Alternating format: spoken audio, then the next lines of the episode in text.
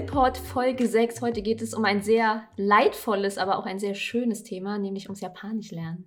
Ja, hallo zusammen. Ähm, schön, dass du das Leid schon angesprochen hast. Das kann ich aus meiner eigenen Erfahrung auf jeden Fall so bestätigen. Aber natürlich genauso, dass es sehr schön sein kann.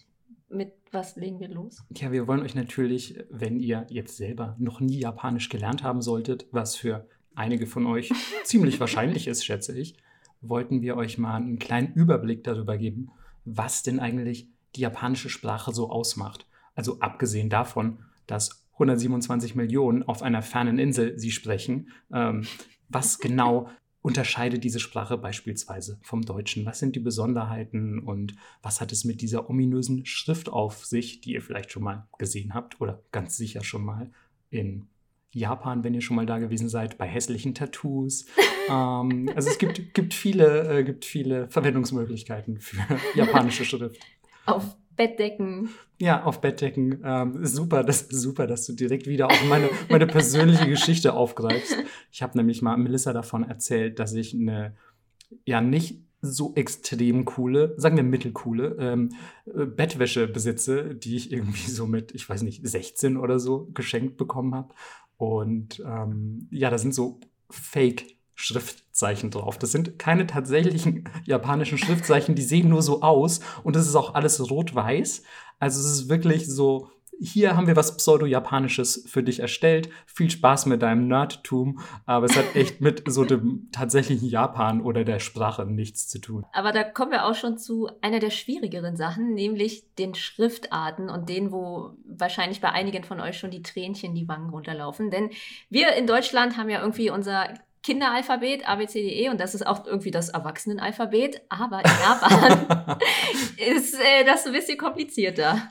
Ja, also in Japan, vielleicht wissen es manche schon, gibt es viele verschiedene Schriftarten. Drei beziehungsweise vier, wenn man unsere Schriftart mit dazu zählt, denn die müssen die Japaner natürlich auch lernen in der Schule.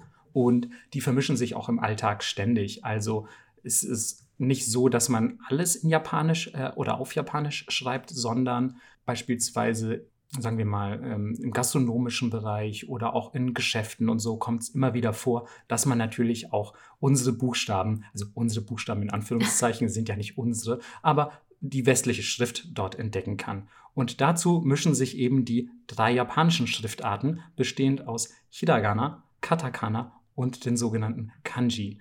Und ja, das sind tatsächlich alles Schriftarten, die jeweils ihren eigenen Zweck erfüllen die unterschiedlich geschrieben werden und die man leider alle lernen muss. Und ja, es gibt äh, von Hiragana und Katakana nur 46 jeweils. Das geht noch. Das kann man irgendwie lernen. Ist ein bisschen mehr als unser deutsches Alphabet, aber man denkt sich so, ja, das schaffe ich. Aber dann gibt es da leider noch die Kanji, diese etwas komplexer aussehenden Zeichen. Und von denen gibt es leider über 50.000. Aber man muss natürlich nicht alle 50.000 lernen. Ja, also 49.000 reichen in der Regel. Und vor allem, man muss sie nicht unbedingt alle schreiben können. Nee, um Gottes Willen. Also ehrlich gesagt können auch die wenigsten Japaner ähm, alle, also alle Kanji sowieso nicht. Also, ähm, aber tatsächlich können Japaner deutlich weniger Kanji schreiben, als ich es ursprünglich mal erwartet hätte. Gerade auch die jüngere Generation, weil man natürlich viel mit dem Handy kommuniziert, viel am PC. Und ähm, dort werden die Kanji natürlich vorgegeben. Ihr malt die ja nicht mit dem Grafiktablett auf, um irgendwie euren Freunden zu schreiben, sondern ihr gebt das Wort ein und automatisch wird das vervollständigt und das Kanji eben hingeschrieben.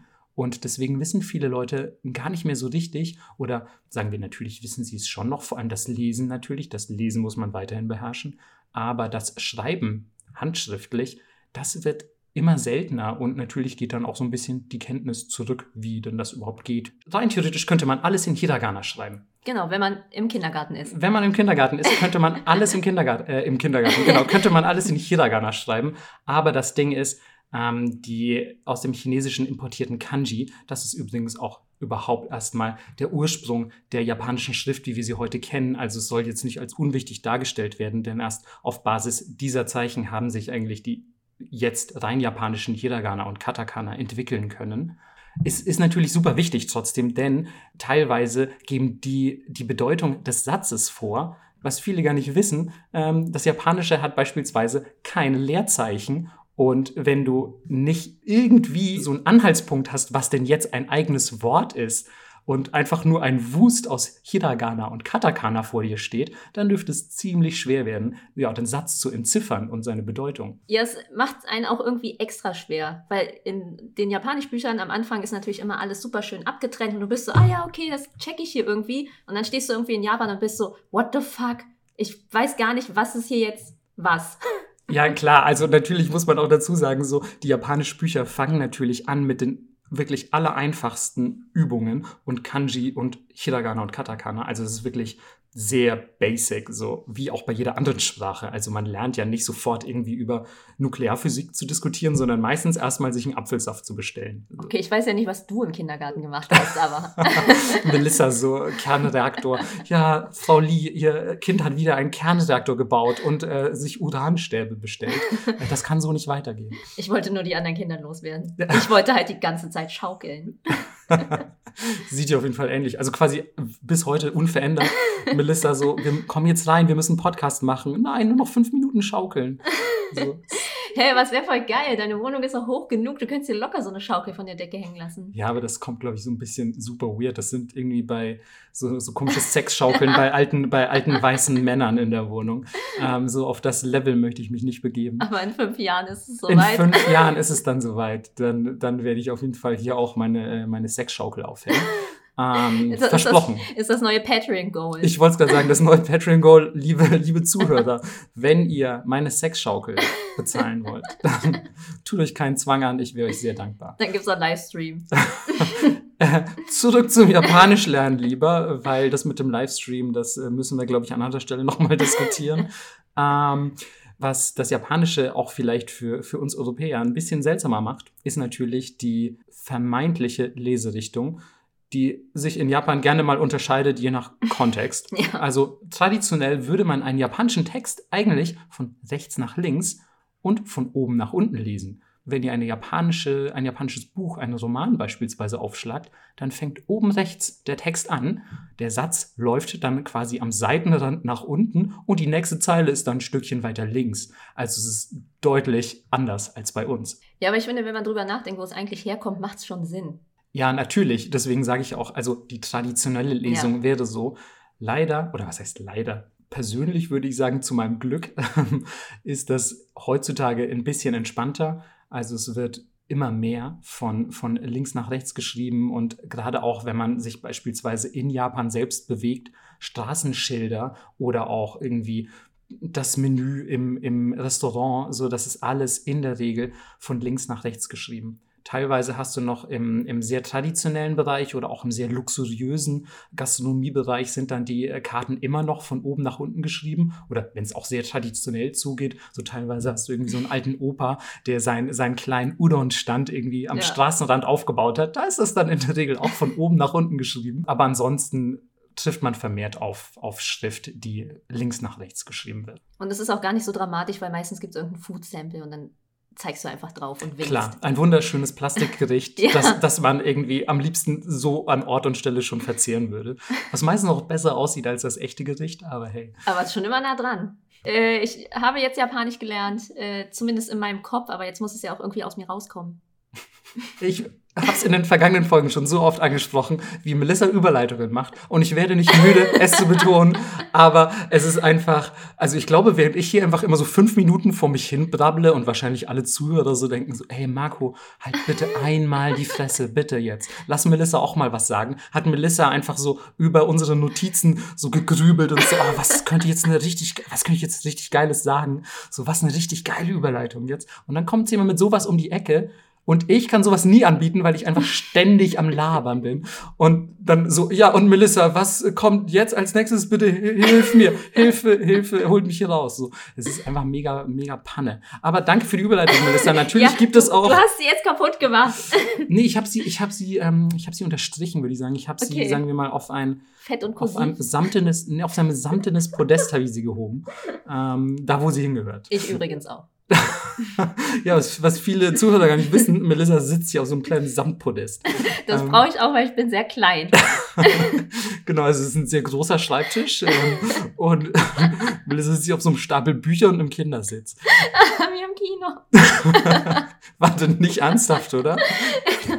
Ey, wenn irgend so ein Arschloch vor mir sitzt und keiner will mit mir tauschen, gehe ich manchmal raus oder ich sag mir so, gib mal alle eure Jacken. Und dann setze ich mich darauf. Das ist ja cute. oh Mann. Ähm, ja, was eigentlich Melissa ansprechen wollte, ist die Aussprache beziehungsweise die Sprache an sich. Denn abgesehen mal vom sehr komplexen japanischen Schriftbild, das es zu lernen gilt, ähm, ist das, ist das ähm, Aussprechen der japanischen Sprache gar nicht so schwierig. Als Deutscher. Als Deutscher. Denn in der Regel wird der Kram so ausgesprochen, wie er dann auch geschrieben wird. Abgesehen mal von so kleineren Ausnahmen. Es gibt beispielsweise solche Dinge wie Schwundvokale, ähm, über die sich Naruto-Fans früher ganz besonders aufgeregt haben. Also ich mich persönlich auch, denn im Deutschen wurde es halt immer so, Sasuke, bitte hilf mir oder äh, weiß ich nicht, Sasuke, mein Erzfeind stirb. Ich will ähm, Ninja werden. Ich, oh, Ninja werden ist auch mega geil, das hätte ich schon fast wieder verdrängt. ja. und, und das ist eigentlich natürlich eine völlig quatschige Aussprache, denn wie viele von euch vielleicht schon wissen, müsste es korrekterweise Sasuke ausgesprochen werden. Also dieses U, das ist ein, ein sogenannter Schwundvokal, der gar nicht betont wird und äh, dementsprechend ja, wenn ihr, wenn ihr euch nicht sicher seid, ob ihr jetzt irgendwie so ein leicht angedeutetes U hauchen wollt, dann lasst den Buchstaben einfach weg und sagt Sasuke. Das versteht jeder Japaner deutlich besser wahrscheinlich als Sasuke. Ansonsten gibt es im Vergleich beispielsweise zum Chinesischen auch noch unterschiedliche Intonationen im Japanischen, die aber selbst in meinem Japanologiestudium ehrlich gesagt nur angedeutet wurden. Also wir hatten irgendwie so zwei Unterrichtsstunden zu, um uns mal so darauf aufmerksam zu machen, dass es dieses Phänomen gibt. Aber ich glaube, im tatsächlichen Sprachgebrauch ist die Intonation, gerade eben im Vergleich zu Sprachen wie Chinesisch, deutlich unwichtiger und jeder Japaner wird euch verstehen, wenn ihr beispielsweise Hashi sagt, was Brücke bedeuten kann, aber auch Essstäbchen. Und je nach Intonation könnte das sein, dass ihr das eine oder das andere meint, aber gleichzeitig geht aus dem Kontext in der Regel schon hervor, dass ihr beim Essen nicht sagt, kannst du mir mal die Brücke reichen? Also, das, das ist ja Unsinn. Deswegen, glaube ich, wird einfach auch in Studien selbst nicht so viel Wert auf dieses Thema gelegt. Ja, und das ist tatsächlich äh, eine sehr gute Sache, aber auch ein bisschen das Problem, weil Japanisch einfach so eine krasse Kontextsprache ist und du manchmal überhaupt nicht checkst, um was es geht, bis die Person einfach zu Ende geredet hat. Deswegen ist es eben auch so wichtig, im Schriftlichen diese Kanji zu haben. Wenn ich nämlich alles in Hiragana schreibe und mir das Kanji beispielsweise nicht vorgibt, mit welchem Wort genau ich es zu tun habe, denn aus dem Kanji geht dann immer hervor, welches Wort wirklich gemeint ist. Also es kann sein, dass Wörter zwar gleich ausgesprochen werden, aber sie haben unterschiedliche Schriftzeichen. Und im Schriftlichen helfen dann die Kanji dabei, das zu unterscheiden. In der Sprache hat man das leider nicht. Du hörst ja das Wort nur. Und deswegen musst du echt immer super hart darauf achten, in welchem Kontext du dich bewegst. Das ist schon echt ganz schön schwierig für jemanden, der eigentlich aus einem deutschen Kulturraum kommt, finde ich, ja. weil hier hast du halt erstens mal so Turbogrammatik und es ist alles wirklich bis ins kleinste Detail erklärbar. Ja, es ist halt eine ne Sprache, die du auch fühlen musst. Total, total. und ähm, aber als Ausgleich dafür gibt es eine Sache nicht und falls hier irgendjemand zuhört, zuhört, der Deutsch lernen musste. Mein Beileid, der, die, das. Artikel oh sind Arschlöcher. Aber so vor allem, wenn sie wie im Deutschen einfach überhaupt keiner Gesetzmäßigkeit ja, folgen, sondern random. so das Messer, die Gabel, der Löffel. So, warum? Aber hey. Und ja, im Japanischen gibt es das glücklicherweise nicht. Es gibt keine Artikel und passenderweise auch kein Plural. Das heißt, entweder sagt man die Zahl oder es geht aus dem Kontext hervor, wie viele gemeint sind oder ob überhaupt eine Sache oder mehrere Sachen gemeint sind. Das heißt, du sagst zum Beispiel Apfel dort drüben oder dort drüben ist Apfel, aber du weißt nicht, ist es ein Apfel, der dort drüben liegt, oder sind es 400.000 Äpfel, die dort drüben liegen. Und dann guckst du aber nach drüben und siehst einfach so, ah, es ist eine riesige Flutwelle aus Äpfeln, die auf mich zurollt. Und dann weißt du so direkt so, ah, ich brauche die Zahl gar nicht. Kontext ist alles. Ja, und ich brauche jetzt vor allem magische Ärmel, damit ich mit dieser Apfelflut klarkomme. oh, mega geil. Querverweis auf letzte Folge. Vorletzte sogar. Echt? Ist das schon so lange wieder her? Also ich weiß nicht, ob äh, es beim Okonomiyaki magische oh. Ärmel gab, aber... Oh, stimmt. Wir hatten ja Okonomiyaki dazwischen. Das, ey, das ist doch verrückt. Ich hätte schwören können, Tanabata war die letzte Folge. Aber äh, ich will nicht bestreiten, dass ich auch beim Okonomiyaki-Essen gerne magische Ärmel hätte. Die das Okonomiyaki einfach immer weiter kochen. Ja, das, das wird nie alle. Ja, eben. Erstens das und zweitens, meistens esse ich Okonomiyaki in Lagerhäusern voller Schlangen und das nervt mega. Die stören turbomäßig beim Essen. Und ähm, ja, deswegen ähm, auch beim Japanisch lernen übrigens, so ein paar magische Ärmel hätte ich mir an der einen oder anderen Stelle in meinem Studium durchaus gewünscht. Bei der Grammatik zum Beispiel? Bei der Grammatik ja, weil die Japaner sind im Vergleich zu, zu manch anderen ostasiatischen Sprachen sehr grammatikintensiv unterwegs auch. Also da können sich die Deutschen ähm, vielleicht ganz gut zurechtfinden, weil ähm, so ganz ohne Grammatik kommt man beim Japanisch lernen nicht aus. Es ist nicht so, dass man einfach nur die Wörter aneinander reiht. Es klang vielleicht ein bisschen so, als ich gerade gesagt habe, dort drüben Apfel. Aber ähm, im Japanischen klingt das natürlich etwas formschöner. Trotzdem ähm, ist die japanische Grammatik meiner Einschätzung nach echt gut verständlich. Viele in meinem Studium haben immer gemeckert, so, hey, total weird, ich verstehe jetzt nicht, wie man beispielsweise hier den Wortstamm bildet und wieso verwende ich jetzt diese und jene Form. Und es gibt durchaus ein paar schwierige ähm, Aspekte der japanischen Grammatik. Das ist, glaube ich, bei jeder Sprache so. Aber insgesamt fand ich immer, dass die japanische Grammatik echt ganz gut Sinn macht eigentlich. Ähm, die magischen Ärmel, wenn ich ehrlich bin, die hätte ich mir ein bisschen eher gewünscht, weil, weil es einfach so unfassbar viele Vokabeln gibt, die man irgendwie lernen muss. Das war schon immer meine ultimative Schwäche. Ich weiß nicht, wie das bei dir ist mit dem Lernen, aber meine Schwäche waren immer so Vokabeln. So Grammatik, mega nice, baller ich, aber Vokabeln, uff. Ja, ich weiß nicht. Ich habe ja äh, nicht in dem Umfang gelernt, wie du gelernt hast. Und ich habe meistens auch mit anderen Leuten gelernt. Mhm. Und natürlich haben die mir fast immer nur irgendeinen Bullshit beigebracht, den ich überhaupt nicht benutzen kann. so. Und natürlich sind das immer die Sachen, weil die in einer lustigen Situation kommen, die man sich am meisten merkt. Ja. Und so, ich, keine Ahnung, ich kann natürlich nicht jetzt Leuten sagen, hey, geh mal, also doch, das kann ich schon sagen, geh mal nach rechts und links und so, aber ich kann jetzt keine sinnvolle Unterhaltung führen, aber ich kann jetzt natürlich sagen, hey, das ist ein guter Tittenfick. So. und, also, ja, es ja. ist halt immer eine Lernen funktioniert immer mit Emotionen, würde ich sagen.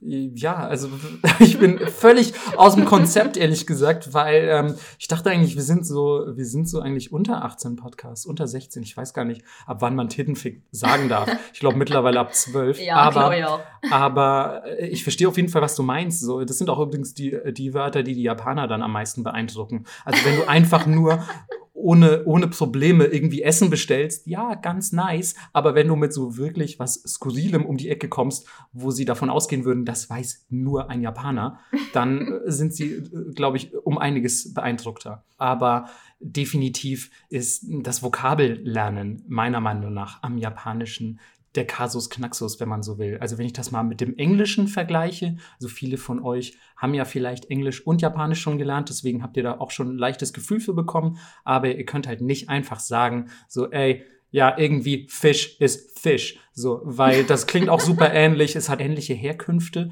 ähm, und, und ähm, da gibt es einfach kulturelle Überschneidungen, die auch für, für sprachliche Überschneidungen sorgen. Im Japanischen ist es einfach so, du fängst bei Null an. Und deswegen musst du quasi jede Vokabel, die nicht ein Lehnwort aus dem westlichen Kulturkreis ist, musst du einfach ein völlig neues, absurd klingendes Wort lernen. Ey, aber da hast du eine gute Sache angesprochen, weil immer wenn ich in Japan war und ich wusste die Vokabel nicht, habe ich einfach das englische Wort genommen und es japanisiert und mhm. einfach das gesagt. Und das klappt, würde ich sagen, in so 80 Prozent der Fälle ganz gut. Und meiner Erfahrung nach, ja, definitiv würde ich das bestätigen. ja. So, es ist Wahnsinn. Also, äh, um euch mal ein kleines Beispiel dafür zu geben, denn viele von euch haben sich ja vielleicht mit dem japanischen Silbenalphabet noch gar nicht beschäftigt. Also Hiragana und Katakana, die bestehen meist aus zwei einzelnen Buchstaben und äh, stehen nicht für einzelne Buchstaben. Es gibt zum Beispiel ein einzelnes Zeichen für N, aber an sich stehen außerhalb der Vokale eigentlich immer nur Silben. Und diese Silben sind natürlich auch ein bisschen dafür verantwortlich, wie die Japaner Sprache insgesamt wahrnehmen. Wir lesen zum Beispiel das Wort School und dann lesen wir S-C-H-O-O-L und denken uns, ja, okay, das wird wohl dann gemäß unserer Kenntnis der englischen Sprache School ausgesprochen, aber die Japaner lernen sowas dann teilweise auf Basis ihres eigenen Silbenalphabetes, weil wenn du nur diese Buchstaben kennst, dann verwendest du natürlich auch nur diese. Und das führt dann dazu, dass Japaner Worte wie Schule dann einfach School aussprechen.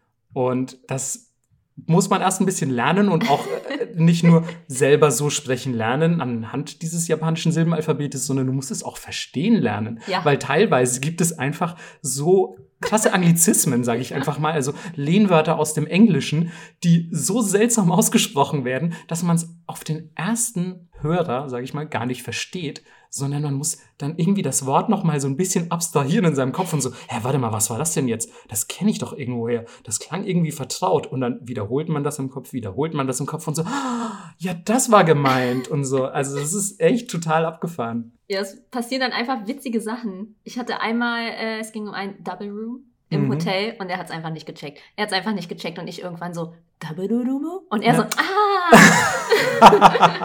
das ist so geil, wirklich. Aber ich finde es ich find's auch irgendwie charmant, vor allem ja. wenn man sich ein bisschen dran gewöhnt hat. Voll. Am Anfang hatte ich mich ein bisschen darüber aufgeregt, so, oh, ich hab's doch schon so gesagt, warum habt ihr das denn nicht verstanden? So, aber wenn man weiß, ähm, woher das denn überhaupt auch kommt und dass sich das einfach in der japanischen Kultur selbst gründet, kann man eigentlich gar nicht mehr sich so darüber aufregen und findet das irgendwie ganz charmant. Es gibt auch unfassbar witzige Videos mhm. auf YouTube, so Zusammenschnitte von irgendwelchen Bands, die dann in irgendwelchen Game-Shows Englisch sprechen müssen und es ist mhm. einfach so geil. Ja, ich finde tatsächlich auch immer diese Game-Shows oder Idol-Shows, wo, wo irgendwelche Semi-Berühmtheiten äh, da rumsitzen und dann plötzlich Zahlen auf Englisch äh, aufschreiben sollen. Ich weiß nicht, ja. ob du das schon mal gesehen hast. Das ist ja. ein relativ berühmter YouTube-Clip. Und, und dann müssen die auch sagen, wie diese Zahl heißt auf Englisch. Und ähm, kommen halt mit wirklich sehr kindlichen Vorstellungen teilweise um, um die Ecke, wie das japanische, äh, das englische Zählsystem funktioniert. Und ganz ehrlich, zählen auf Japanisch ist ja nochmal ein ganz eigener Abfuck. Ja, aber nicht so ein Abfuck wie auf Französisch. Aber verschiedene Zahlsysteme für flache Dinge, für lange Dinge, ah, für okay. Tiere. Ja. I'm sorry. Das ja, sind okay. alles andere Wörter. Ja, das, das stimmt, denn ähm, was Melissa hier gerade anspricht, die Japaner sagen, die Zahl an sich, was okay ist, die Zahlen kann man easy lernen, auch wenn das Zahlsystem ein bisschen anders funktioniert als bei uns. Immer noch, wie gesagt, einfacher als im Französischen, wo man meiner ja. Meinung nach solche Dinge sagt wie 4 mal 20 plus 7. Also man kriegt immer so eine kleine Rechnung, wenn man eine Zahl sagen will.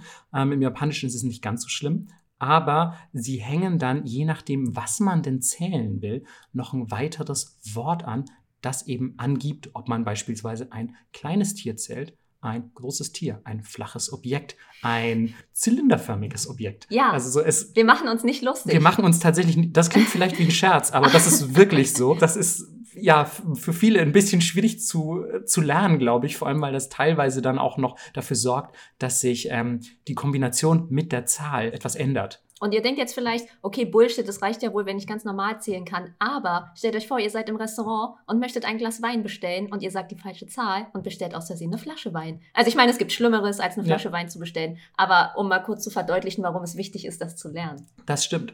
Aber es gibt um euch mal ein bisschen wieder äh, die Angst zu nehmen vor dem japanischen Zählsystem. Es gibt einen, wie sagt man denn, ein allgemeines Zählwort, wenn man so ja. will. Und das kann man in der Regel dann für die meisten Dinge, wenn nicht für alle, eigentlich verwenden. Und gerade wenn ihr Ausländer seid, das wird man euch nachsehen. Ähm, ihr werdet im Laufe eures Japanisch, euer Japanisch Lernkarriere oder wie immer es man auch nennen will, werdet ihr sicher irgendwann diese ganzen vielen Wörter lernen oder die meisten von ihnen die wichtigsten. Aber bis dahin ist es auf jeden Fall legitim, diesen allgemeinen Counter für, für Dinge zu benutzen und vielleicht noch den für Personen extra. Dann werdet ihr Leute nicht als Objekte bezeichnen, was auch so ein kleines Höflichkeitsding ist. Das kann, glaube ich, nicht schaden. Aber äh, das ist vielleicht ein ganz guter, das ist äh, vielleicht ein ganz guter Hinweis eigentlich, weil ich wollte jetzt eigentlich nicht so mit diesen mega komplexen äh, sprachwissenschaftlichen Dingen um die Ecke kommen, weil wir wollen euch ja auch ein bisschen entertainen und ihr denkt euch wahrscheinlich jetzt schon so, boah, voll, voll theoretisch, viel Sprachgelaber oder ich wusste das alles schon, weil ich fließend Japanisch spreche und diesen Podcast gerade in Tokio höre. Ähm, was auch immer. Aber eigentlich wollte ich noch erwähnen, das ist vielleicht ganz wichtig zu wissen, ähm, Japanisch ist eine agglutinierende Sprache und ihr denkt euch jetzt, Aglu, was hast du über meine Mutter gesagt? Nein, ähm, agglutinierend bedeutet, dass das einfach eine Sprache ist, die viel mit Affixen arbeitet, also mit Dingen, die man anhängt an Wörter, beziehungsweise Suffixe in diesem Fall, also es wird hinten angehängt. Das finde ich eigentlich ganz interessant, weil wir zum Beispiel im Deutschen ähm, bilden ja beispielsweise unsere Konjugation etc. alles ein bisschen anders oder unsere Fälle und ähm, im Japanischen werden einfach oft Dinge an ein existierendes Wort angehängt.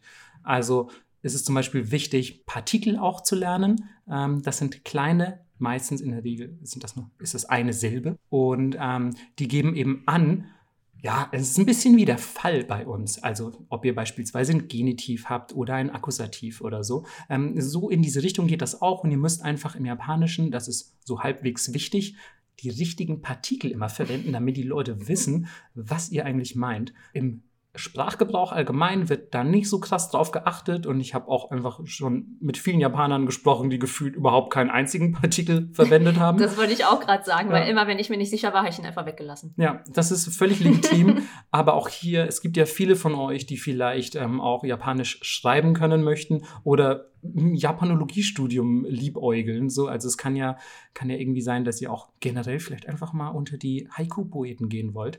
Und ähm, da ist ja sowieso die Silbenanzahl sehr wichtig. Da lasst ihr gefälligst nicht einfach die Partikel weg. Das ist, das ist so ein bisschen wichtig zu lernen und das finde ich übrigens auch einer noch der interessanteren oder spannenderen und vor allem schwierigeren Punkte der japanischen Sprache, weil das ist so ein bisschen, ja, Halligalli, sage ich einfach mal, wie die persönlich ihre, ihre ähm, ähm, Partikel verwenden. Das hängt teilweise an einzelnen Verben oder Wörtern, die ihr damit verwendet. Andererseits wiederum an, an Richtungen, die ihr einschlagen wollt. Seid ihr schon da? Geht ihr erst dahin und so? Das ist dann alles ein unterschiedlicher Partikel. Das fand ich damals auch ähm, ein bisschen knackig, muss ich sagen, mm. das irgendwie zu lernen. Weil es auch ein bisschen random ist. Ich sage immer, die mm. Partikel sind die Artikel des Japanischen. Weil manchmal bin ich auch so, warum nehmt ihr jetzt den und nicht den? Keine Ahnung. Ja, manchmal ist es halt auch wirklich so, vor allem diese berühmte Unterscheidung zwischen wa und ga. Ja, richtig Das ist random. so, wie vielen Leuten das Kopfzerbrechen bereitet hat, das werde ich auf jeden Fall ähm, nicht vergessen, weil mir das auch bis heute übrigens Kopfzerbrechen bereitet.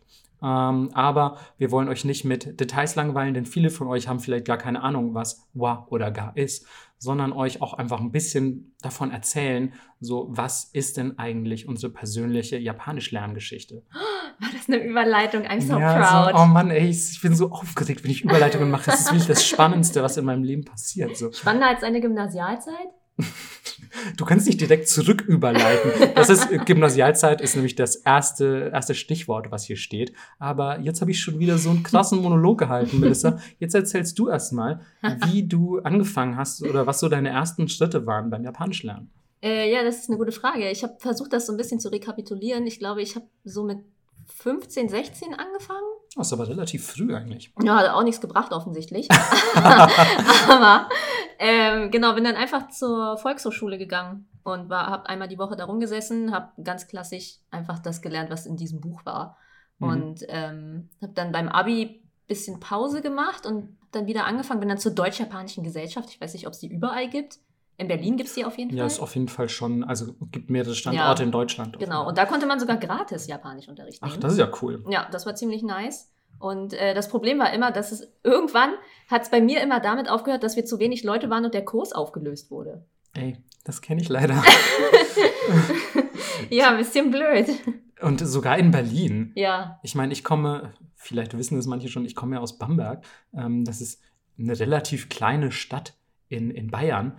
Und ähm, dort ist das Japanische Lernen natürlich auch irgendwie jetzt nicht so mega populär gewesen. Also es ist jetzt nicht so gewesen wie Englischunterricht. Ja, halt, ja, als ich klein war, habe ich mal einen Asiaten in der Stadt gesehen. Ich frage mich bis heute, ob das ein Japaner war. ähm, nee, also es ist echt, ähm, echt bei uns auch ein massives Problem gewesen, dass, diese, dass dieser Unterricht teilweise einfach nicht mehr stattfinden konnte, weil nicht genug Kursteilnehmer sich angemeldet haben. Ja. Also es gibt immer Anfängerkurse, immer, immer, immer. Mhm. Aber umso weiter du hochkommst sozusagen, oh, da wird es dann irgendwann schwierig. Ja, genau. Also ich glaube, viele Leute machen das halt auch ein bisschen so aus Interesse, mal gucken, wie das so läuft. Und ich habe Anime gesehen und ich würde vielleicht gerne verstehen, was die da reden. Aber um zu verstehen, was die in einem Anime reden, würde ich jetzt einfach persönlich behaupten, sind viele tausend Lernstunden nötig. Also dass ihr wirklich ohne Untertitel einfach mitgucken könnt. Und ähm, da reicht halt einfach so ein Volkshochschulkurs nicht aus. Und deswegen, das merken dann wahrscheinlich auch die Leute und Mhm.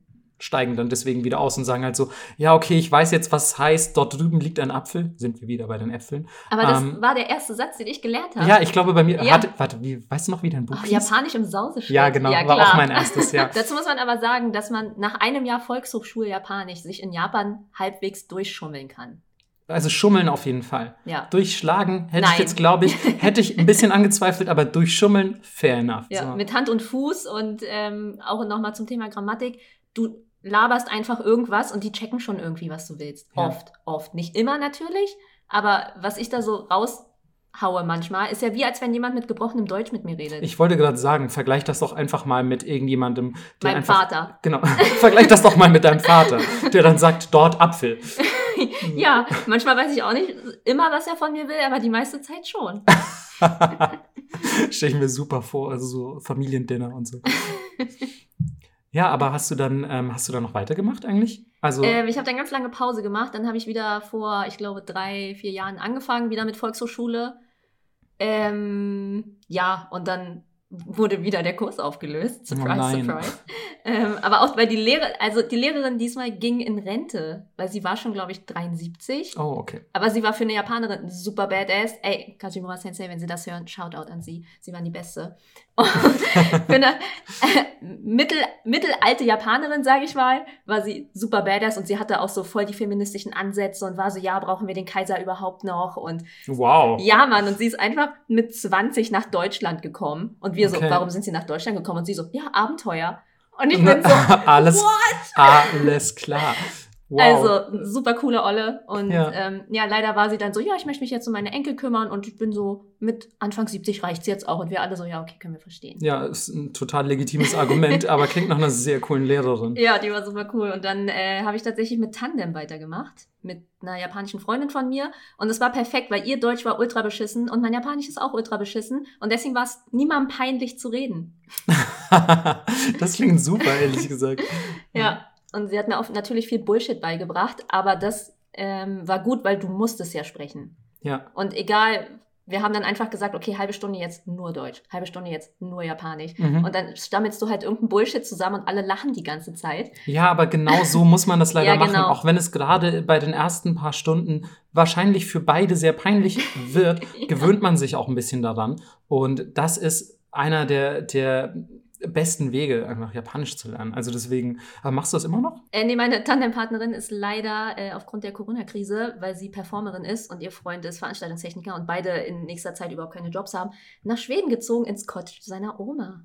Und Wow. machen da jetzt so Selbstversorgersachen. Abenteuer, Stichwort Abenteuer. Stichwort vielleicht, Abenteuer. Vielleicht wird sie irgendwann Japanischlehrerin in Stockholm oder so. ja, voll. Aber sie meinte, sie kommt auf jeden Fall wieder zurück, aber es dauert noch ein bisschen. Okay, cool. Ja, und deswegen haben wir das nicht so weiterverfolgt. Aber ich kann euch einen riesen Tipp geben, weil viele sind so, oh, ich sitze jetzt hier auch in einem kleinen Dorf in Bayern. Hier Hm. gibt's keine Asiaten. Was mache ich denn jetzt? es gibt eine App, die nennt sich ganz simpel Tandem. Und äh, da meldet man sich an. Die ist äh, auch gratis, wenn man nicht alle mega krassen Features haben will. Und es gibt eine Trillion Japaner, die Deutsch lernen wollen und auch die Englisch lernen wollen. Und äh, die App ist mega gut. Man lernt mega viele Leute kennen und kann sehr cool mit denen dort schreiben. Ja, cool. Ja, wie- sowieso haben wir für euch noch ein paar Tipps vorbereitet, die wir euch später näher bringen werden, sobald wir euch genug gelangweilt haben mit unseren, mit unseren persönlichen Japanisch-Lerngeschichten. Vielleicht hilft es euch ja in irgendeiner Weise zu wissen, so wie das bei uns funktioniert hat, was hat geklappt, was hat nicht so gut geklappt, wovon würden wir abraten, etc. Und ja, in meinem Fall war das zum Beispiel so, ich habe in der, in der Gymnasialzeit angefangen, ähm, Japanisch zu lernen, als alle echt noch so waren, so, ey, Marco hat gerade wieder eine seiner super seltsamen Phasen und habe dann tatsächlich während dieser Zeit zu meinen Eltern gesagt, so, hey, ich möchte gerne einen Volkshochschulkurs Japanisch machen. So, und in Japan, äh, in Bamberg.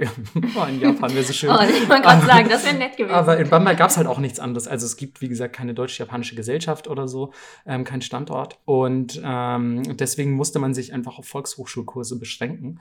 Und meine Eltern waren echt auch so komplett perplex, weil sie ja dachten so, hä, er will jetzt freiwillig noch weiter lernen. Ich habe das ja auch schon mal, glaube ich, in unserer ersten Folge angedeutet, dass meine Eltern gar nicht glauben konnte, dass ich mich selbst irgendwo anmelden möchte, um eine Sprache zu lernen.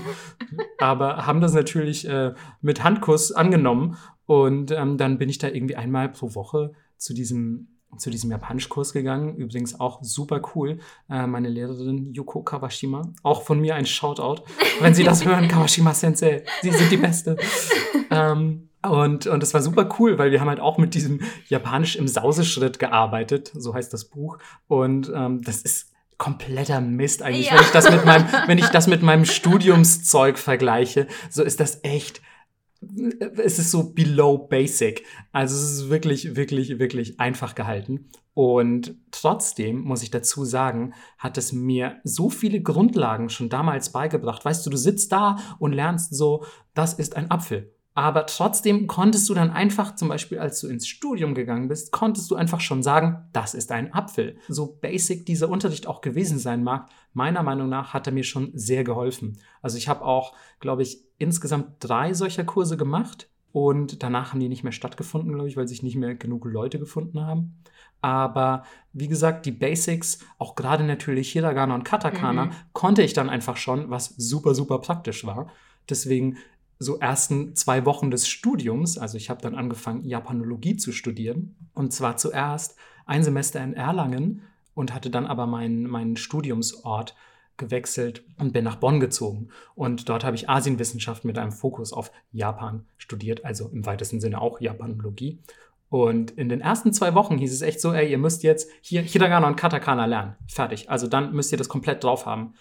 Und alle Leute so, wie? Zwei Wochen japanische Schrift. Also viele Leute, die sich da angemeldet hatten, waren halt vorher auch noch nie also wurden vorher noch nie mit der japanischen Sprache konfrontiert und waren dann so, ähm, wie, wir sollen jetzt innerhalb von zwei Wochen die japanische Schrift lernen. Und ich konnte die halt schon und konnte mich dann in den ersten zwei Wochen irgendwie schon äh, auf neues Zeug konzentrieren und irgendwie meinen Vorsprung ein bisschen ausbauen und so. Das war halt super praktisch, weil es haben sich echt sehr viele sehr schwer getan. Du hast dann auch nach zwei Wochen direkt die ersten äh, schriftlichen Tests wo du quasi dich qualifizieren musst, weiter zu studieren. Kein Wirklich? Scheiß. Krass. Ähm, weil du natürlich einfach diesen, diese, diesen Schriftsatz beherrschen musst. Aber das erinnert mich auch ein bisschen, ehrlich gesagt, an äh, mein Abi. Ich habe Fachabitur in Mode gemacht und an meine Ausbildung, weil ich einfach schon so mega viel genäht hatte und ich habe einfach sechs Monate in Fachpraxis mehr oder weniger gechillt. So, mhm. weil da lernst du, wie fädel ich die Maschine ein, mhm. bla bla bla. Mhm. Du nähst eigentlich drei Monate lang nur geradeaus, um mhm. dich dran zu gewöhnen und um gerade Linien zu nähen. Ja. Und ich war auch so, what the fuck, warum machen wir das hier? Aber Leute haben so krass gestruggelt. Mhm. Weil ich mir denke, hä, du gehst jetzt in diese Ausbildung, aber du hast dich null damit vorher beschäftigt, hast du nicht mal ein Praktikum gemacht oder mhm. irgendwas? Also, falls ihr irgendeinen Job antreten wollt, schaut doch vielleicht vorher mal rein. Ja, auf jeden Fall. Genauso möchte ich euch das für das Japanisch lernen raten. Nicht, weil ich glaube, dass es nicht legitim wäre, ähm, sich für ein Japanischstudium anzumelden, wenn ihr einfach sehr, sehr große Leidenschaft habt, aber von dieser Sprache nichts versteht. Das ist total lässig, überhaupt kein Problem. Also macht das gerne. Was ich meine ist, es wird am Anfang ein sehr, sehr steiler Einstieg. Also es wird ganz schön knackig mit diesen beiden Alphabeten und auch generell. Einfach die japanische Sprache ist so anders als die deutsche beschäftigt euch im Idealfall vorher schon ein bisschen damit und vielleicht habt ihr sogar diese beiden Alphabete schon drauf, dann ist der Einstieg ins Studium deutlich, deutlich einfacher. Ja, und bei mir war das dann auch so, dass ich natürlich während des, während des Studiums ähm, ebenfalls Tandem gemacht habe mit den vielen Austauschstudenten oder natürlich nicht mit den vielen, aber mit einer der vielen Austauschstudentinnen, die an unserer. Jetzt sind es auch nur noch Studentinnen. Nein, es waren nicht nur Studentinnen, aber ich habe mit einer jungen Dame ähm, äh, Tandem gemacht und auch hier, May Alamaki, Shoutout. ähm, die am gleichen Geburtstag, Tag Geburtstag hat wie ich. Tanabata Geburtstag, Mann. Und ich habe ihr nicht gratuliert, fällt mir gerade ein. Oh Mann, ey. Und sie wird diesen, diesen Podcast auch nie hören. Das heißt, mein Shoutout ist kein gutes nachträgliches Geschenk.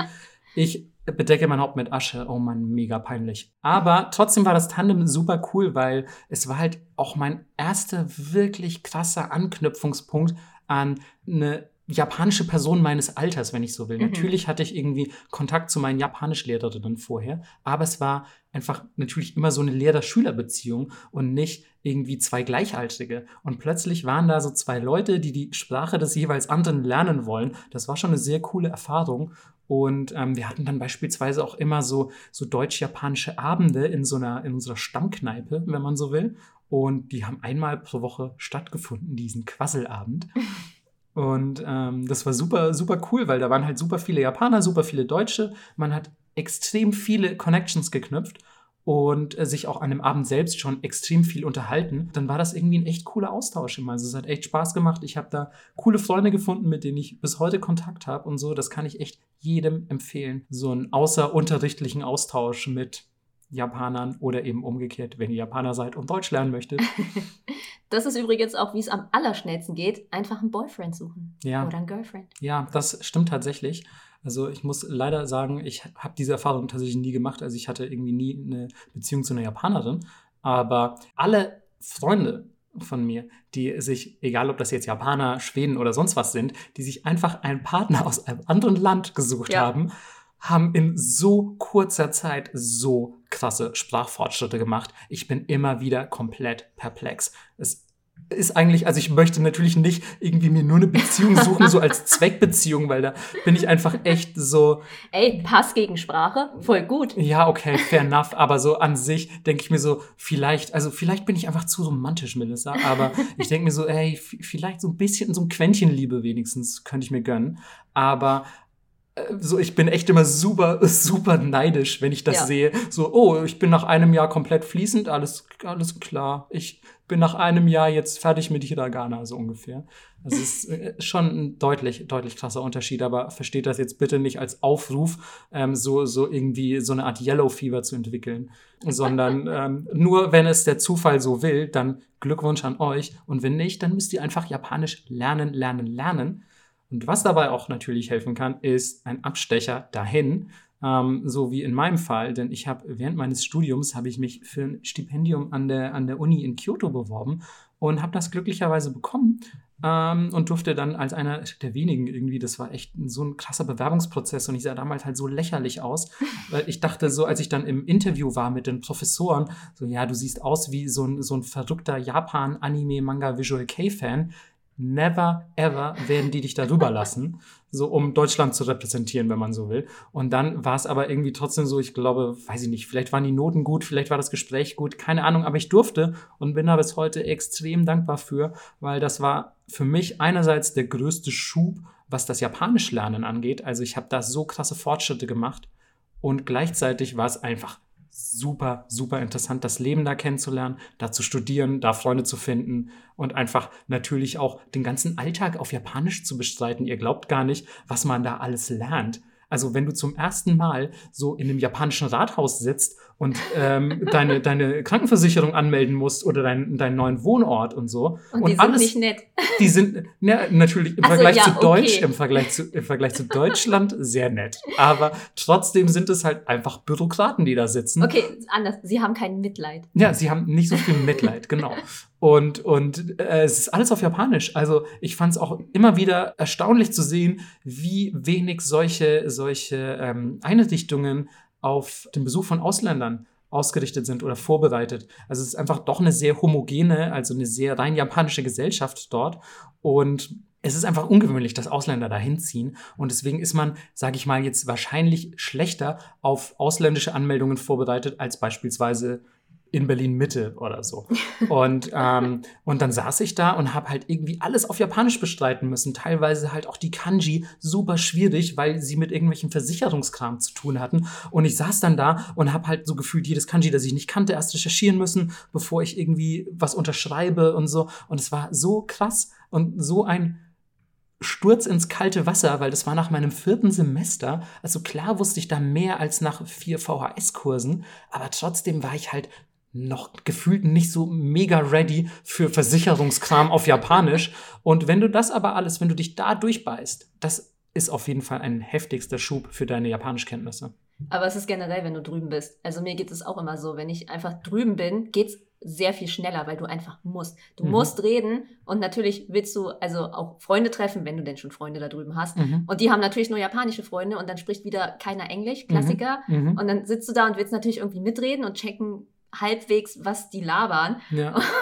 auch wenn es nur Bullshit ist. Und ähm, ja, ja, aber du fühlst dich ja sonst auch ausgeschlossen. Ne? Ja, genau. Also mit Hand und Fuß dann irgendwie. Ja, aber das, das ist wirklich, ähm, das ist wirklich so ein bisschen wie diese, sorry, dass ich jetzt mit, wahrscheinlich sind unsere Zuhörer so 14 oder so und ich komme jetzt hier mit obskuren Simpsons-Referenzen, aber es gibt eine Simpsons-Folge, die mich als Kind schon krass geprägt hat, die ist auch uralt und es kommt, also Bart Simpson kommt irgendwie, ich glaube, nach Frankreich als, als so eine Art Schüleraustausch und er kommt aber irgendwie nicht auf eine, auf eine tolle Eliteschule oder so, sondern er wird irgendwie bei zwei so sehr, sehr griesgrämigen französischen Winzern untergebracht und muss da bei denen so eine Art Sklavenarbeit leisten und er versteht die auch gar nicht. Also er weiß nicht, was die sagen, weil er natürlich kein Französisch spricht und die kein Englisch und dann ähm, schafft es irgendwann von dort zu fliehen und kommt so zu einem Polizisten. Und der Polizist fängt an, mit ihm auf Französisch zu sprechen. Und er meint auf Französisch aber schon so, nee, ich spreche gar kein Französisch und also sie müssen mir helfen. Und so, und, und dann fällt ihm erst auf, er spricht Französisch. Er hat irgendwie allein durch dieses ständige Hören,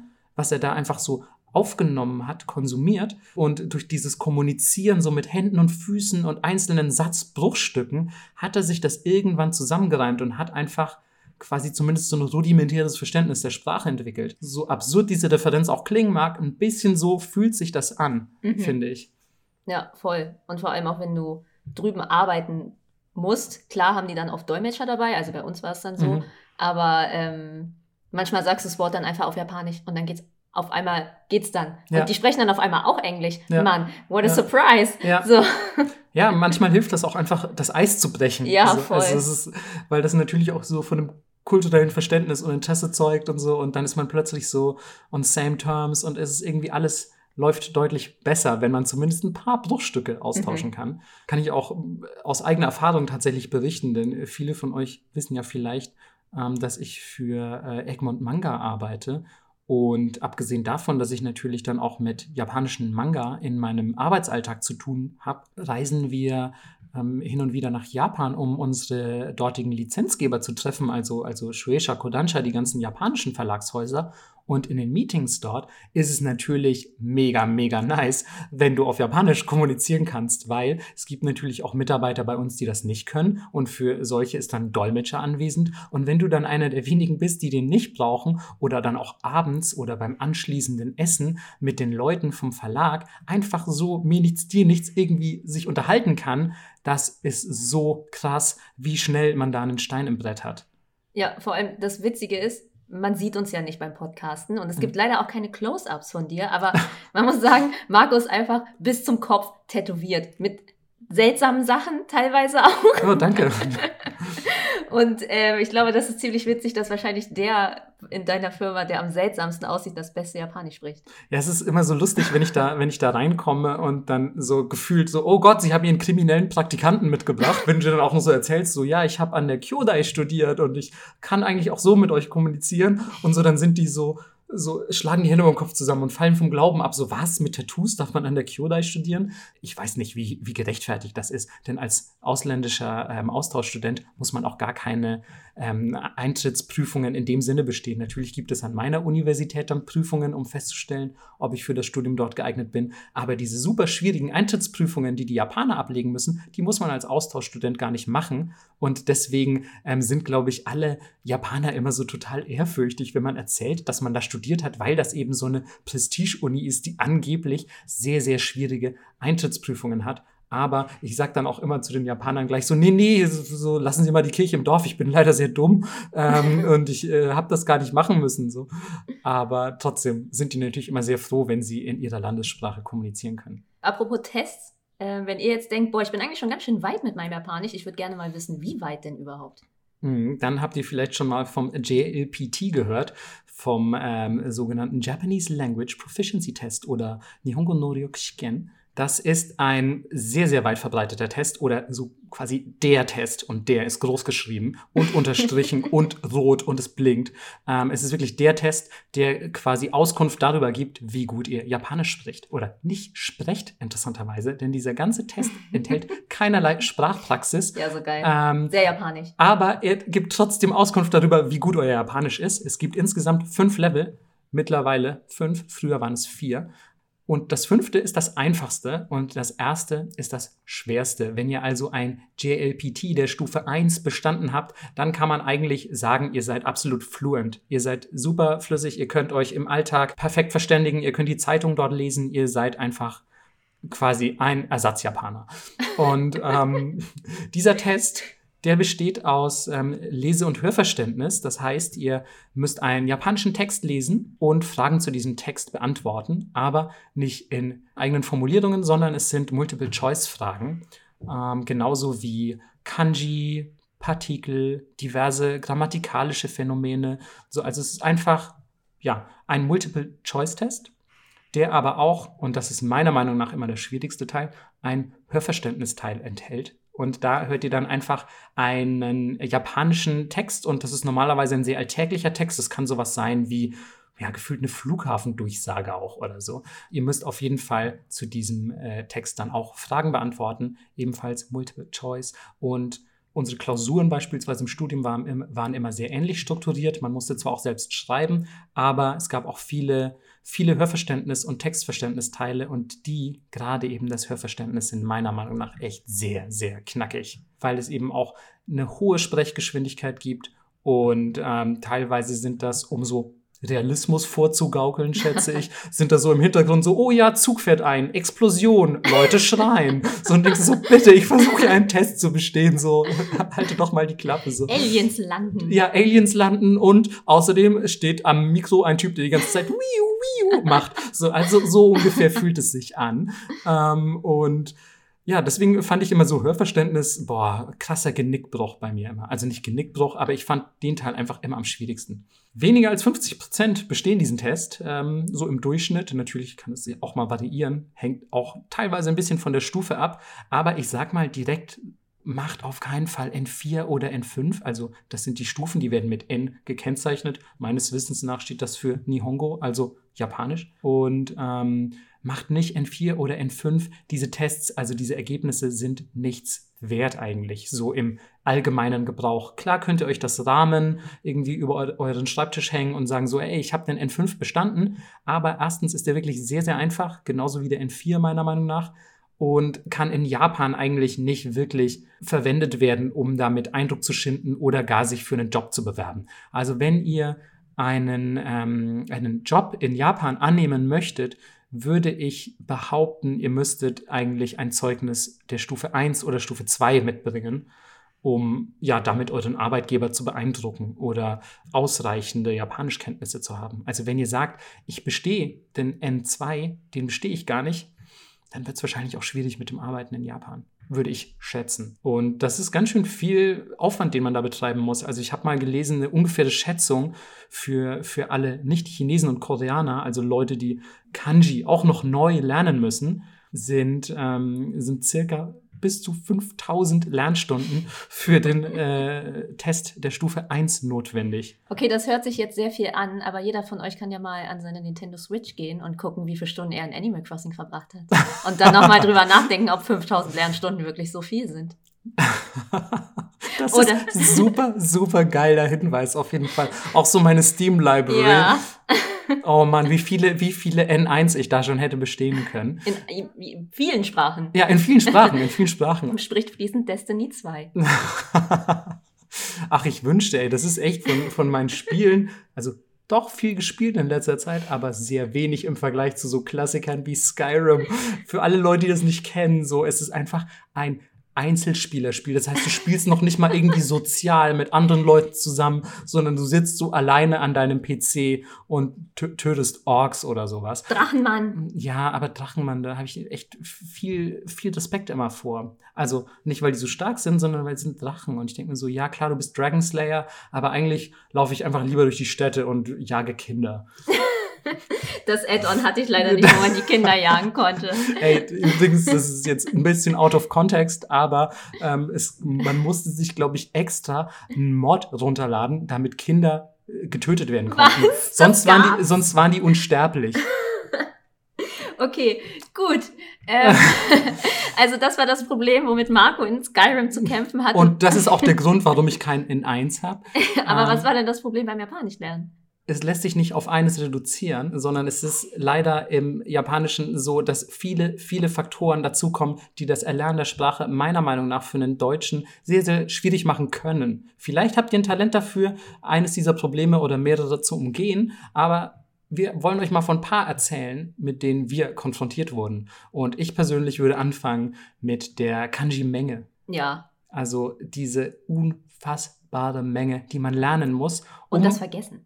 Und das Vergessen. Also ihr müsst eigentlich echt ständig am Ball bleiben. Also ihr, es reicht nicht einfach mal, so Leute denken so, ja, ich habe 500 Kanji gelernt, jetzt bin ich irgendwie ready für Japan. 500 ist nichts, Leute.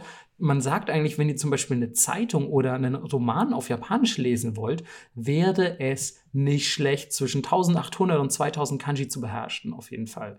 Und das Problem an der Kanji-Menge ist nicht nur, dass es so viele davon gibt, sondern dass die Kanji selbst auch noch unterschiedlich gelesen werden, Ein Bullshit. je nachdem, in welchem Kontext Ja. sie stehen. Also ist das jetzt beispielsweise Teil eines Substantivkompositums? Das wäre beispielsweise zwei Kanji, die man zusammenmischt und die dann ein Substantiv bilden. Zum Beispiel Daigaku hatten wir vorhin, ist ähm, die Universität. Das ist an sich ein relativ einfaches Wort und es sind auch relativ einfache Kanji. Und die Kanji dafür sind großes Lernen, wenn man so will. Dai und Gaku. Denkt man sich, ja, ganz einfach. Weiß ich jetzt auch, wie diese beiden Kanji gelesen werden? Falsch. Denn je nachdem, ob das beispielsweise ein Adjektiv oder ein Verb ist, werden die ganz anders gelesen. Also groß wäre zum Beispiel Oki. Ähm, das wäre ein Adjektiv. Dann gibt es noch ähm, das, das Lernen. Das könnte auch Manabu gelesen werden. Es gibt nämlich die sogenannte Kun- und On-Yomi-Lesung im Japanischen. Und wenn man bedenkt, dass es beispielsweise von der On-Yomi-Lesung, das ist die Lesung, die so ein bisschen dem Chinesischen nachempfunden ist. Also rein lautmalerisch. Das ist, das ist es, glaube ich, diese Folge. rein laut, rein, Ah, rein laut, rein lautmalerisch. Okay, wow, ja. richtig schwierig. Also die basiert so ein bisschen auf dem chinesischen Vorbild, was das Wort dort eigentlich bedeutet hat, beziehungsweise wie es ausgesprochen wurde. Und äh, es gibt mehrere davon. Öfter mal. Und dann gibt es noch eine Kunyomi-Lesung, die so die rein japanische ist und die ist oft auch mehrere Silben lang. Hauptstadt ist dann einfach beispielsweise nicht mehr Kyo, sondern Miyako. ja, äh, es sind einfach Dinge, die man lernen muss und die sind wieder völlig willkürlich, wie eben die Artikel im Deutschen. Und das war für mich, deswegen habe ich es auch ganz oben auf meiner Liste, für mich ist das die größte Schwierigkeit am Japanisch lernen. Ich finde, was auch schwierig ist, du hast so überhaupt keinen Bezug in Deutschland. Das haben wir ja eben schon mal kurz angeschnitten. Es gibt hier nirgendwo Japanisch. Also, außer du bestellst Tamago Maki. So. Ja, ja, Beim, beim Vietnamesen wahrscheinlich ja sogar. genau, Aber das war's dann auch. ist so. Ja. Und äh, immer Animes zu gucken und zu sagen, ja, du hast zwar dann die Sprache im Ohr, aber du liest trotzdem die Untertitel und checkst es dann einfach nicht. Ja. Und das hilft auch gar nicht so viel, wie man denkt. Man gaukelt sich das gerne vor, Mhm. aber eigentlich ist es Bullshit. Ja, ich sage auch immer tatsächlich, wenn ihr Anime gucken wollt, das kann schon helfen. Also Manga lesen vor allem hilft meiner Meinung nach auf jeden Fall. Auf Japanisch. Ja, genau. Also Manga auf Deutsch lesen, das wird euer Japanisch nicht so wahnsinnig verbessern. Aber ähm, japanische Manga zu lesen, klar, ist am Anfang sehr, sehr schwierig. Aber wenn ihr beispielsweise einen für Kinder lest, ist die Sprache nicht so schwierig. Und die Kanji werden immer mit, ähm, mit Furigana angegeben. Das sind diese kleinen, ähm, kleinen Hiragana, die über den Kanji stehen, damit ihr wisst, wie die gelesen werden. Und äh, vielleicht habt ihr es schon mal gesehen bei unseren Wörtern der Woche, die wir auf Twitter posten. Dort schreiben wir die nämlich auch immer über das Wort, also über das Kanji. Und diese Zeichen, die gibt es eigentlich in für jüngere Leser gemachten Büchern immer. Und da könnt ihr eigentlich sehr, sehr easy mit euer Japanisch verbessern, eure Grammatikkenntnisse, aber auch eure Basic Kanji-Kenntnisse. Und Sinn macht natürlich, vielleicht was zu kaufen, was ihr dann ähm, auch schon kennt. Genau. Bei Animes ist es ein bisschen schwieriger, weil dann müsst ihr einmal auf Deutsch und einmal auf äh, Japanisch gucken. Aber bei Manga könnt ihr das quasi direkt nebeneinander halten, falls ihr den Manga in zwei verschiedenen Sprachen besitzen solltet. Und ähm, bei den Anime wollte ich noch kurz darauf hinweisen, guckt die erstmal ohne Untertitel, wenn ihr euch schon ready fühlt. Ihr müsst nicht ready sein, das ganze Ding zu verstehen. Perfekt. Darum geht es gar nicht. Aber wenn, wie Melissa schon gesagt hat, Untertitel dastehen, seid ihr einfach irgendwie schon so mit dem Auge immer ein bisschen dran und könnt die nie so richtig ausblenden. Und dann liest man eben doch die Untertitel und checkt eigentlich nicht mehr so viel, was sagen die denn jetzt. Japanische Untertitel haben mir geholfen. Ah ja, okay. Kann man, im, also wenn ihr jetzt Netflix habt oder so, gibt es die halt, glaube ich, selten, ne? oder? Also bei, wo war das denn? War das Crunchyroll?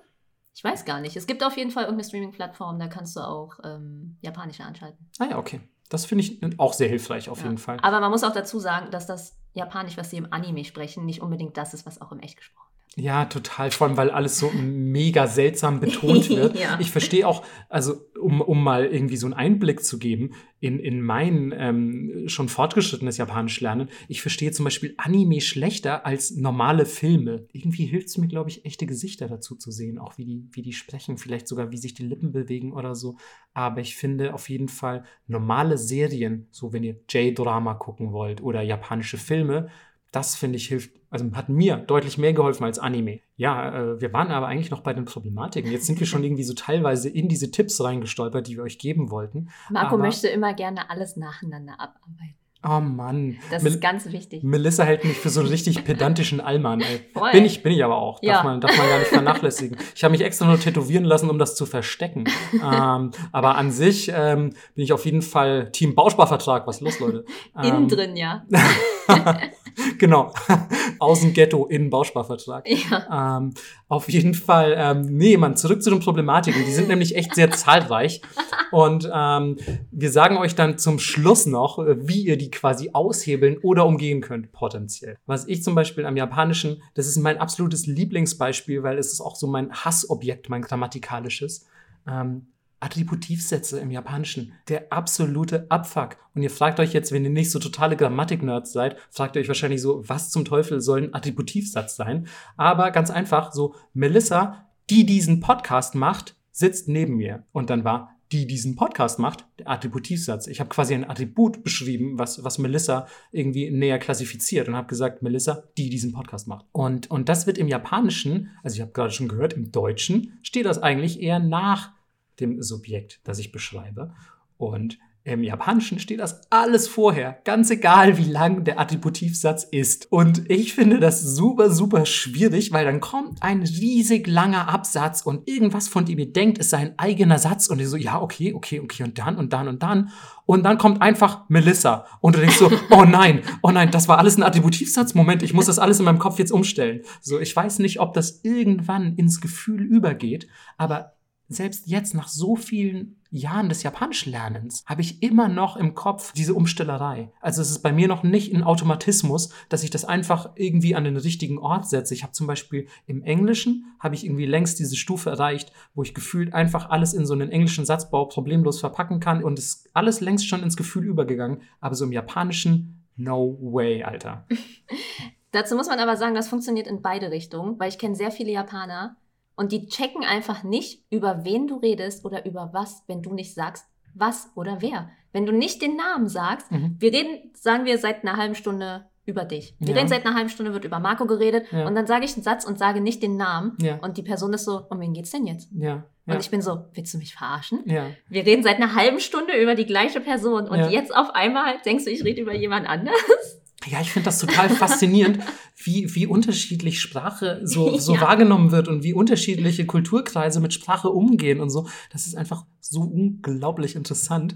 Ja, man muss sich da einfach dran gewöhnen. Ich finde auf jeden Fall unterschiedlicher Satzbau, jetzt egal ob ihr Japanisch lernt oder sonst eine Sprache, ich finde unterschiedlicher Satzbau ist immer so ein Knackpunkt, Ja. der vielen Leuten Schwierigkeiten bereitet. Voll. Und auch das im Deutschen formulierst du immer alles aus. Mhm. Unsere Grammatik ist so komplex und wir haben so viele Wörter, die gesagt werden müssen, um irgendwas zu sagen. Ja. Und im Japanischen musst du dir das abgewöhnen, wenn du normal redest. Und du willst dann, ne, ich bin im Rewe Eier kaufen.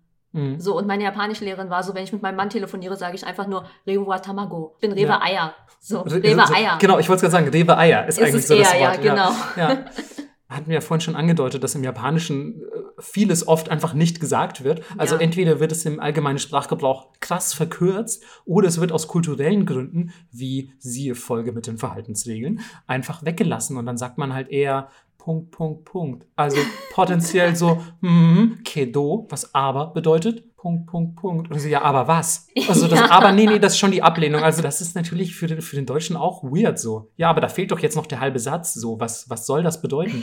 ja. Ähm, fand ich am Anfang echt ganz schön schwierig, da reinzukommen, ehrlich gesagt, als ich, als ich irgendwie nach Japan gezogen bin. Aber man gewöhnt sich natürlich an alles. Und du hast natürlich immer Welpenschutz, weil du bist Ausländer. Ja, das stimmt. Das muss man, muss man leider echt sagen. Aber ich bin sehr dankbar für diesen Schutz. Weil tendenziell alle Japaner, sobald du nur ein Wort sagst, sofort so sind, "Oh, wow, du sprichst fließend Japanisch, wie Ja. gut ist das denn? Ja, ja, ja. Wow. Und vor allem dann auch einfach so mega schnell sprechen. Das ist das Krasse. Also, wenn Japaner so wirklich mal in Fahrt kommen, finde ich, ist das meiner Meinung nach, gibt sicherlich auch Einzelfälle, bei denen das anders läuft, aber insgesamt eine hohe Sprechgeschwindigkeit, finde ich. Ja, finde ich auch. Und ähm, gerade wenn das dann noch mit einem seltsamen Satzbau gemixt wird Oder Dialekt. Oder Dialekt, das ist sowieso in Japan dann nochmal ein ganz eigenes Thema, weil dann entstehen völlig neue Wörter und ihr fragt euch so, was zum Teufel soll das denn jetzt bedeuten? Das kann ich überhaupt nicht nachvollziehen. Eierkuchen, Pfannkuchen. Äh, excuse me? Also, sorry, das heißt definitiv Pfannkuchen. Viertel ähm, elf, Viertel nach zehn. Hm. Aber was ich super weird finde, ist, ähm, ist in Osaka beziehungsweise Kansai generell, also ich habe ja auch in, in Kansai studiert, denn Kyoto liegt in der Nähe von Osaka und, und dort ist der Dialekt sehr, ich sag mal, ausgeprägt und dann gibt es äh, so geile Formulierungen wie statt wakaranai. Wakaranai bedeutet, ich verstehe das nicht, aber wakarahen bedeutet, ich verstehe das nicht, in Osaka-Dialekt. Und die ersetzen einfach dieses Nei, was die verneinende Wortendung im Japanischen ist, ersetzen die durch ein Hen, H-E-N. Und das finde ich erstmal super strange, aber mittlerweile auch cool. Teilweise ist es sogar in meinen eigenen Sprachgebrauch sehr krass übergegangen.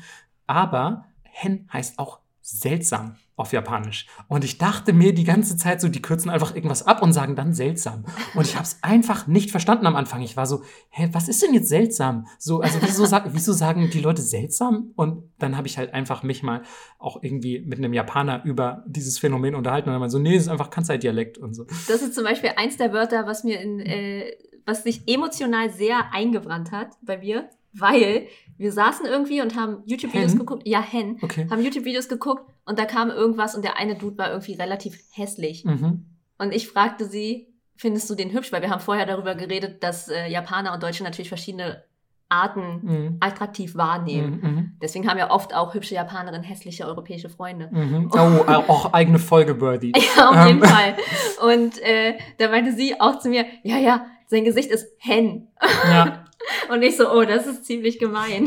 Das ist vor allem durch dieses Subtile ist es eigentlich Ja, noch gemeiner, noch als zu sagen, es ist hässlich. Ich habe irgendwann auch mal so, ähm, so, also ich benutze manchmal auch tatsächlich das Wort hässlich oder so im Japanischen und dann sind alle immer so mega empört, so, "Oh, er hat das, er hat das krasse H-Wort gedroppt. So, er hat nicht hen gesagt, sondern echt hässlich.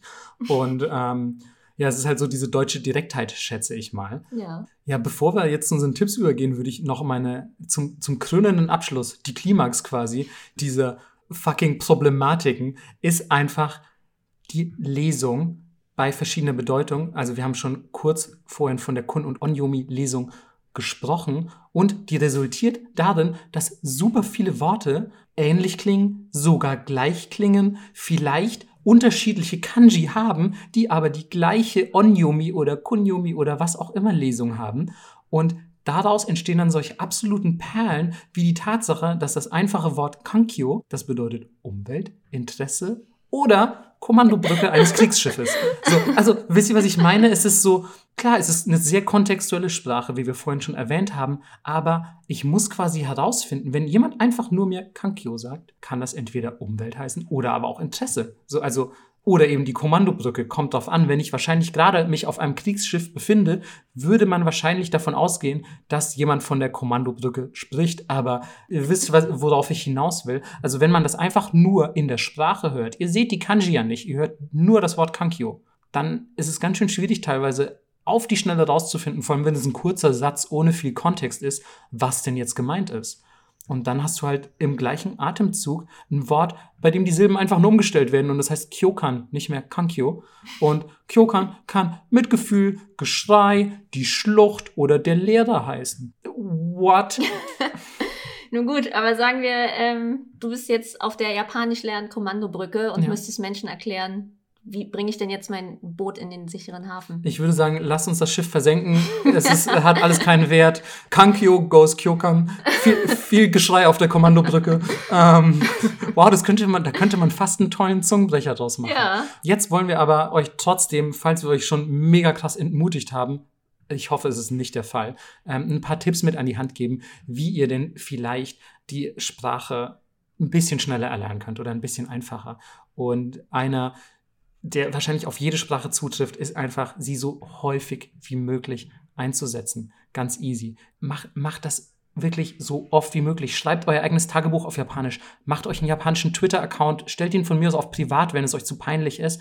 Und, und tweetet da einfach für euch oder, oder ähm, sprecht mit Freunden. Ja, gut, mit Freunden, die auch Japanisch lernen, das habe ich tatsächlich selten gemacht, weil dann äh, adaptiert man teilweise auch Fehler von anderen. Aber es motiviert einen, weil man bei Mhm. Japanisch sehr schnell aufgibt. Ja, das kann gut sein, ja. Also wenn man nicht gerade im Studium steckt, tendiert man vielleicht dazu, ein bisschen schneller wieder aufzugeben, das stimmt. Aber trotzdem möchte ich euch raten, so, ey, setzt sie einfach auch ein. Nicht nur konsumieren, auch irgendwie selber Output generieren in dieser Sprache. Das hilft wahnsinnig viel.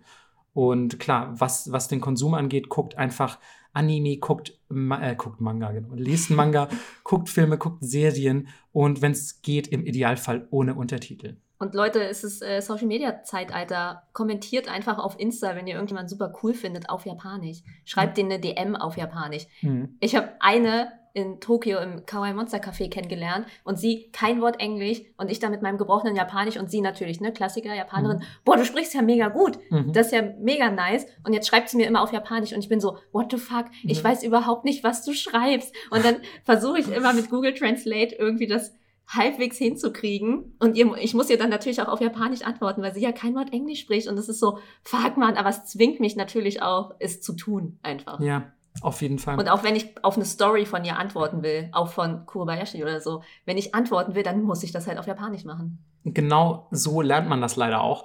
Am Anfang mag es vielleicht ein bisschen peinlich sein und ihr denkt euch so, oh Mann, ich schreibe jetzt voll viel falsch und egal, ob ich jetzt jemanden anschreibe oder ob ich es einfach irgendwie, keine Ahnung, ein japanisches Twitter-Tagebuch führe, was auch immer, scheißt drauf, dass es peinlich ist. Macht das einfach. Ja, und die freuen sich mega. Ja, und genau, wenn ihr wirklich auch mit Leuten kommuniziert von da, die freuen sich wirklich mega, egal Ja. wie falsch der Text ist. Ihr müsst ja immer denken, ihr kommt denen entgegen.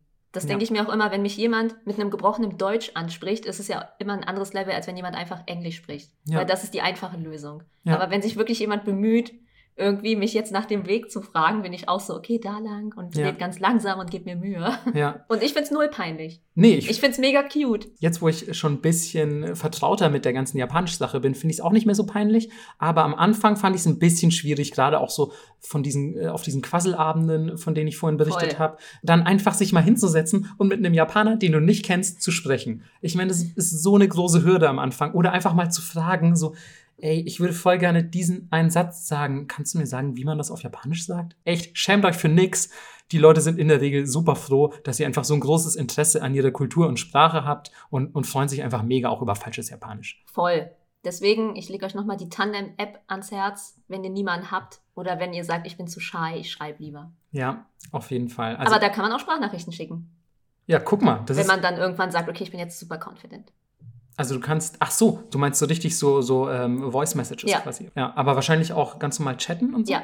Weil das würde ich nämlich auch ganz dringend euch ans Herz legen, wenn ihr vielleicht japanische Freunde habt oder schon einen Tandempartner gefunden, chattet mit diesen Leuten auch auf Japanisch. Output, Output, Input, Input. Es ist super wichtig, dass ihr einfach viel, viel kommuniziert. Und mir hat das zum Beispiel sehr viel geholfen, japanische Umgangssprache besser zu verstehen, auch japanische, ja, ich sag mal einfach Slangwörter, die du im japanischen Lehrbuch oder selbst im Sprachgebrauch niemals finden würdest. Und äh, wo wir schon beim Schriftlichen sind, ignoriert auf jeden Fall nicht das Kanji lernen. Ich weiß, es ist die ultimative Hürde, die ihr vor euch seht. Es ist so ein Haufen aus 50.000 komplexen Zeichen. Aber wie gesagt, erstens müsst ihr die nicht alle lernen und zweitens sind die super wichtig für euer generelles Sprachverständnis, für, für einfach das Gefühl der ganzen Sprache. Ihr müsst die Wortherkunft teilweise verstehen, um das in den richtigen Kontext einzuordnen.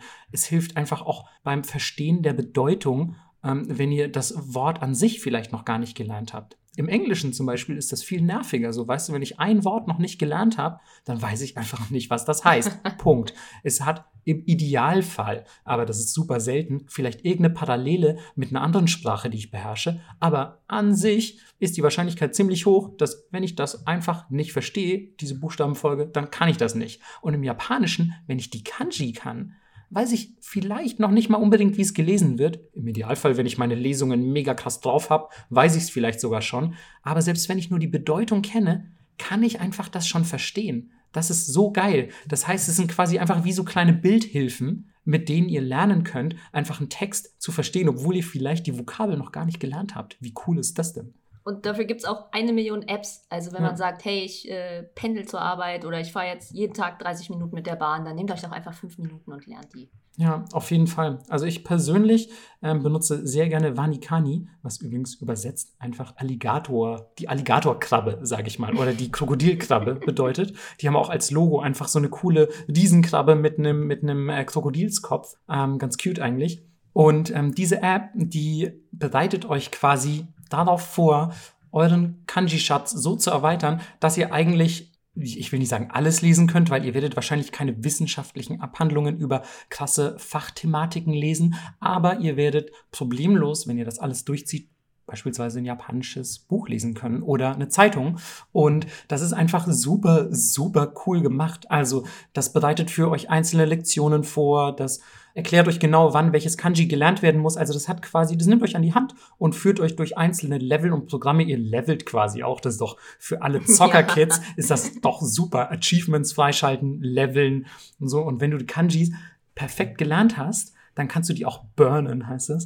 Und dann äh, sind die einfach weg und du musst sie nie wieder lernen, weil dann geht das Programm davon aus, dass du die mittlerweile so gut kannst, dass du, dass du dieses Kanji für immer beherrschst. Und das ist einfach so ein befriedigendes Gefühl, mit dieser App zu arbeiten. Und ja, die gibt's, ähm, die gibt's im App Store. Also ich, keine Angst, ich werde nicht von Vanikani bezahlt, aber ich habe einfach echt sehr, sehr positive, genau, wenn jemand von Vanikani zuhört, her damit, her mit der Kohle. ähm, nee, aber es ist einfach echt eine, eine super App. Leider ist das ein Abo-System. Ich weiß nicht, ob sich das mittlerweile geändert hat. Also ihr zahlt einen monatlichen Beitrag, aber das lohnt sich meiner Meinung nach. Ansonsten gibt es auch noch Anki, das kennen viele von euch vielleicht. Das ist eigentlich erstmal nur so ein Karteikartensystem, aber benutzen auch super viele äh, meiner Kommilitonen oder ehemaligen Kommilitonen, um nicht nur Kanji zu lernen, sondern auch Vokabeln insgesamt, teilweise sogar grammatikalische Phänomene und so. Ganz klassisches Karteikartensystem, nur eben in digitaler Form, ist aber auch eben wahnsinnig praktisch, um Japanisch zu lernen. Ja, es gibt auch noch äh, Phase 6, das ist quasi das System, was Vanikani benutzt. Ähm, das könnt ihr für alles benutzen, also muss nicht nur zum Kanji-Lernen sein, kann auch für andere Sachen sein. Und das funktioniert genauso, dass du immer die gleichen Sachen vorgesetzt bekommst und dann geht das in gewissen äh, Schichten immer weiter nach hinten und ab einer gewissen Zeit sagen sie so, ja, dein Gehirn hat das jetzt gecheckt, wir löschen jetzt diese Information. Das ist das Gleiche. Aber ja, wir hoffen, äh, ihr löscht nicht alle Informationen, die wir euch heute erzählt haben. Es war sehr theoretisch heute, es war sehr viel Grammatik. Mein Gott, ist oh, ja Mann. fast wie eine Schullektion. Ja, und scheiß, Mann, Melissa ist schon sowieso im echten Leben auch immer genervt von mir, weil ich immer so ein Grammatik- und Textnazi einfach bin. Ich glaube, das kommt von der Verlagsarbeit oder so. Nee, eigentlich war ich schon so, bevor ich in den Verlag gegangen bin. Keine, keine Ahnung, woher das kommt. Es, vielleicht liegt es in den Allmann, da ist er wieder. Der, der Allmann. Ey, ich wünschte, die Allmanns könnten ihre eigene Grammatik. so, es ist doch heutzutage, weiß doch keiner mehr, wie das alles funktioniert. Ich bin richtig traurig. Aber ich hoffe, ihr habt trotzdem so ein bisschen was mitnehmen können davon. Vielleicht wollt ihr auch selber einfach Japanisch lernen und habt jetzt festgestellt, so, ey, das, was die über diese Sprache erzählt haben, das klingt zwar schwierig, aber sympathisch, interessant und vor allem so, als würde dieses Land nur noch mehr interessanten Shit für mich bereithalten. uh, wunderschön. Damit hätte ich fast schon abgeschlossen. Gäbe es nicht noch das Wort der Woche. Natürlich. und diesmal ist das auch wieder passend zum Thema Gariben. Und es hat zwei Bedeutungen, aber es bedeutet im weitesten Sinne Streber. Und ähm, Es wird etwas negativ ähm, besetzt, ehrlich gesagt. Also wenn man das so hört, ist es nicht zwangsläufig ein Kompliment, aber es bedeutet auch also das Büffeln an sich. Also es ist nicht nur die Person, ihr könnt eine Person so bezeichnen, solltet ihr nicht unbedingt. Also es ist jetzt nicht die ultimative Beleidigung, es ist halt wie im Deutschen. Streber klingt halt einfach ein bisschen negativ. Aber wenn das jemand ist, der echt super viel lernt, und das würde ich euch empfehlen, wenn ihr Japanisch meistern wollt, dann müsst ihr leider zum Gariben werden. Und ich hoffe, das hat euch jetzt trotz allem nicht die Motivation genommen, mal euch ein bisschen intensiver mit dieser Sprache auseinanderzusetzen. Ihr könnt uns ja auch mal irgendwie auf Twitter einfach unter unser nächstes Wort der Woche schreiben, wie ihr selbst so das Japanisch lernen wahrgenommen habt, ähm, ob ihr vielleicht selber schon kurz vor fließend seid oder ob ihr es einfach wieder beiseite gelegt habt, weil keine VHS-Kurse mehr stattgefunden haben. Schreibt uns auch gerne auf Japanisch. Ey, das wäre doch mal was. Schreibt uns doch mal auf Japanisch, wenn ihr das schon drauf habt. Was wir nicht haben wollen, sind Google-Übersetzungen. Das wäre das wär cheating und lame. Ähm, nee, schreibt mal, egal wie falsch es ist. Ähm, wenn sich jemand äh, über euch lustig macht, dann blocken wir den direkt. Haut mal irgendwas auf Japanisch raus, das wäre doch mega cool. Ja, Mann. Und wir freuen uns drauf. Bis zum nächsten Mal. Ciao.